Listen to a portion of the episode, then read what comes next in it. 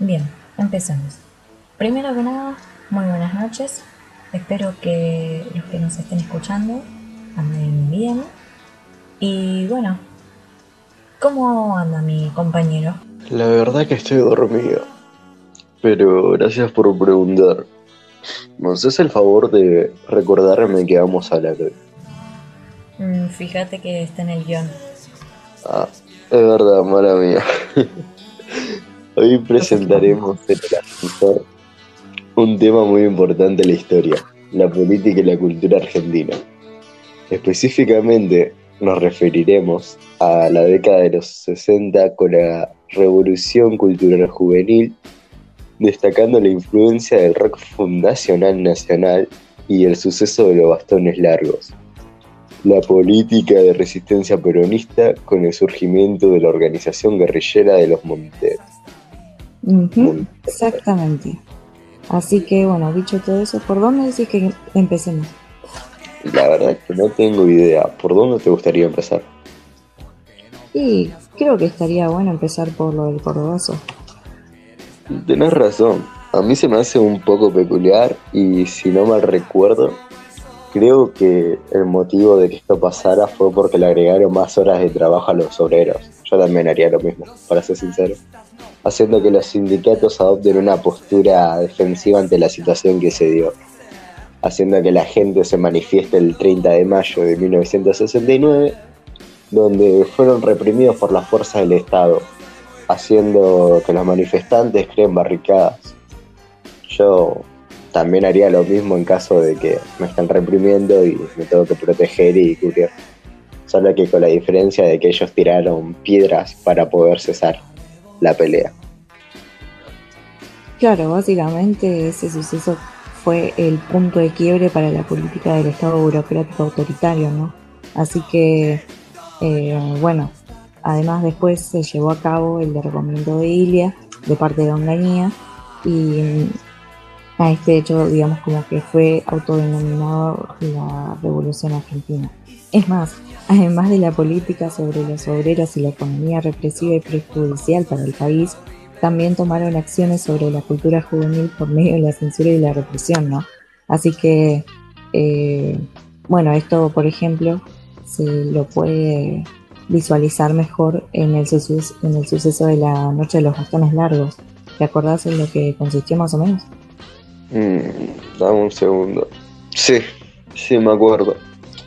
Este hecho sucedió el 29 de julio de 1966 en este día se llevó a cabo un desalojo por parte de la Policía Federal Argentina eh, hacia, cinco universidades tomadas por profesores, alumnos y graduados que estaban en contra de que el gobierno modificara la reforma universitaria, quitando la autonomía universitaria. Pero al hacerle la contra a la dictadura, era muy predecible que les iba a pasar. En la historia argentina siempre se repite. Tomaron, tuvieron consecuencias violentas que se dieron, aunque fue, aunque fue una manifestación tranquila. Y otra cosa que me acuerdo es que este suceso pasó un mes después de que los Beatniks sacaron su tema Rebelde. Ah, mira vos, eso sí que no me acordaba.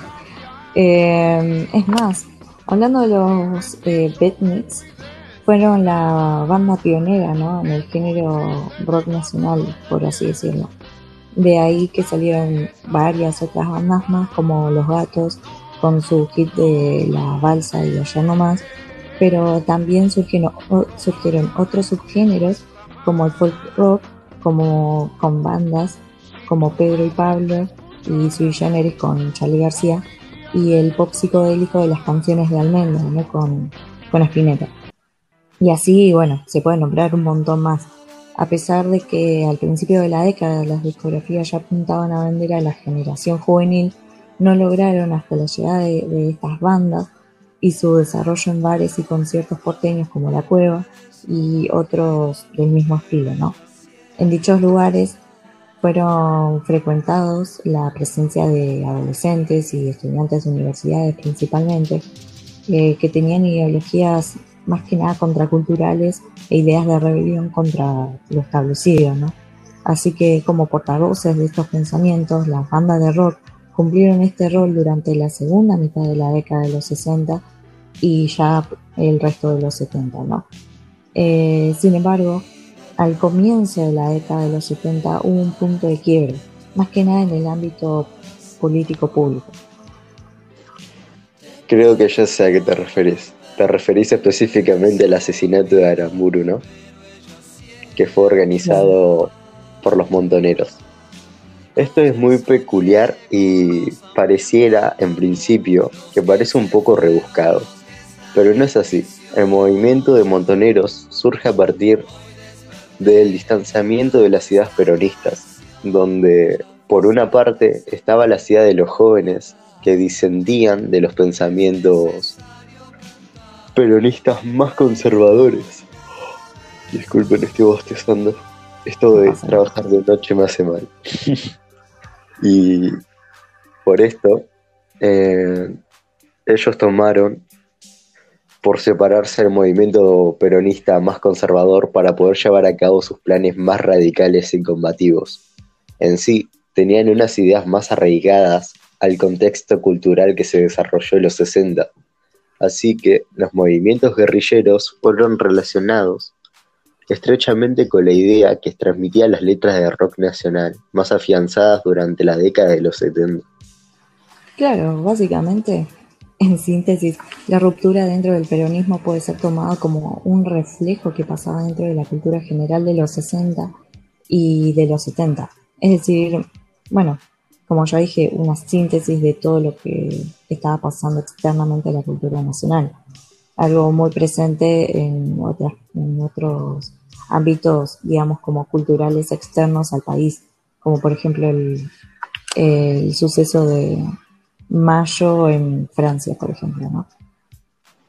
Muy buen ejemplo, la verdad. Creo que ya tomamos todos los temas y ahora tomar un café para ver si nos olvidamos de algo. Sí, sí. ¿Cansado que el comunismo ya no esté en tu país?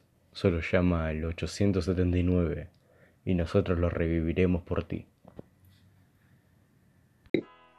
fue bastante entretenida, la verdad. Sí, es muy interesante lo movido que fueron estas, estas décadas, ¿no? En todo sentido.